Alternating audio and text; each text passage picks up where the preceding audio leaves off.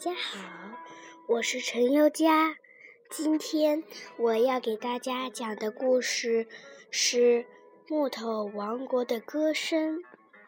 从前有一个很奇怪的木头王国，王国里的一切都是木头做的，看起来那么美，那么安静。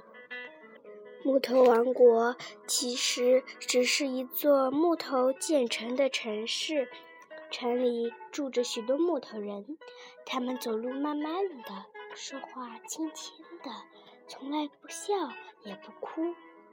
他们有一个又瘦又严肃的国王，走路笔直笔直，说话一字一顿。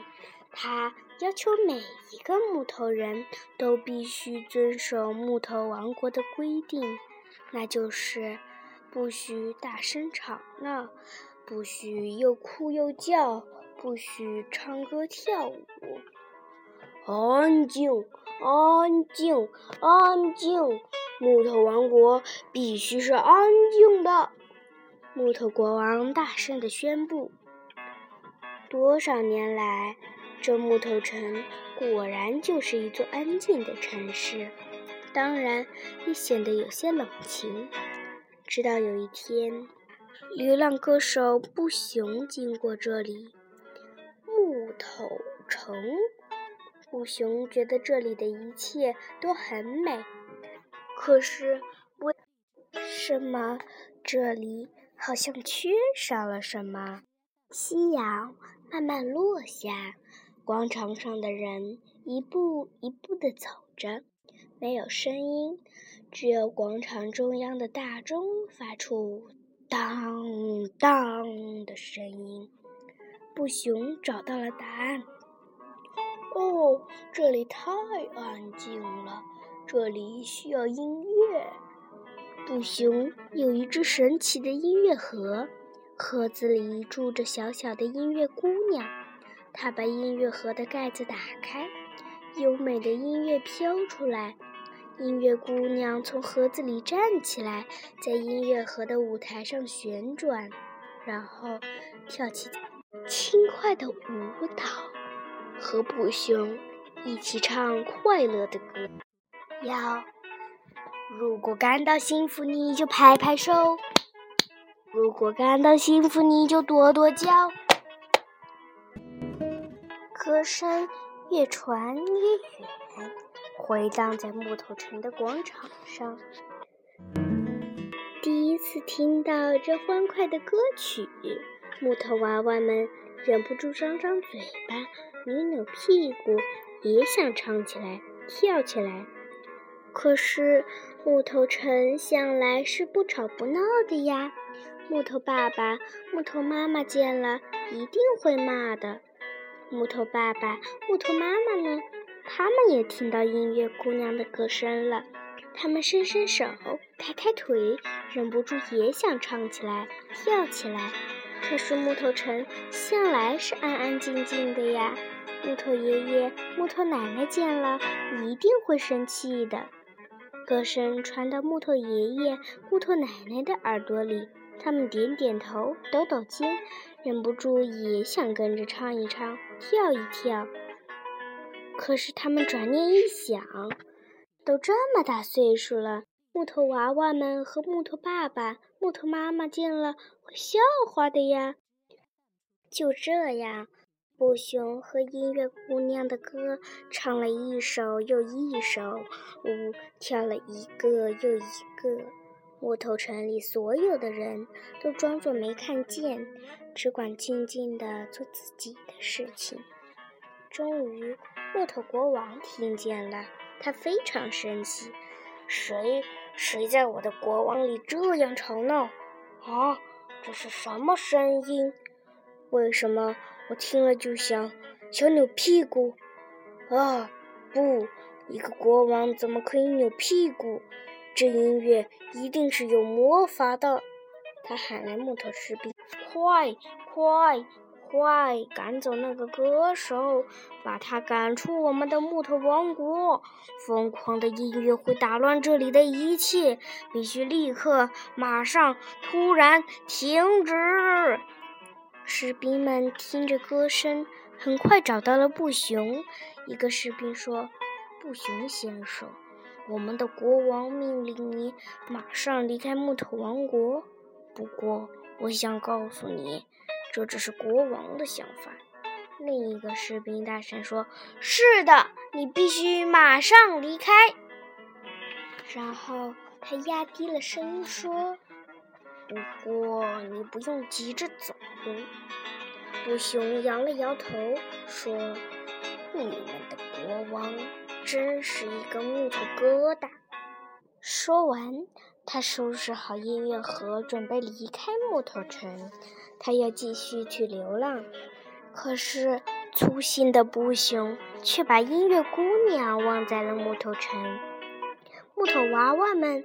最先发现了音乐姑娘，小姑娘已经哭成了小泪人儿。从来不哭的木头人最怕见眼泪了。木头爸爸、木头妈妈一个劲儿地劝音乐姑娘：“为什么要哭呢？快别哭了！”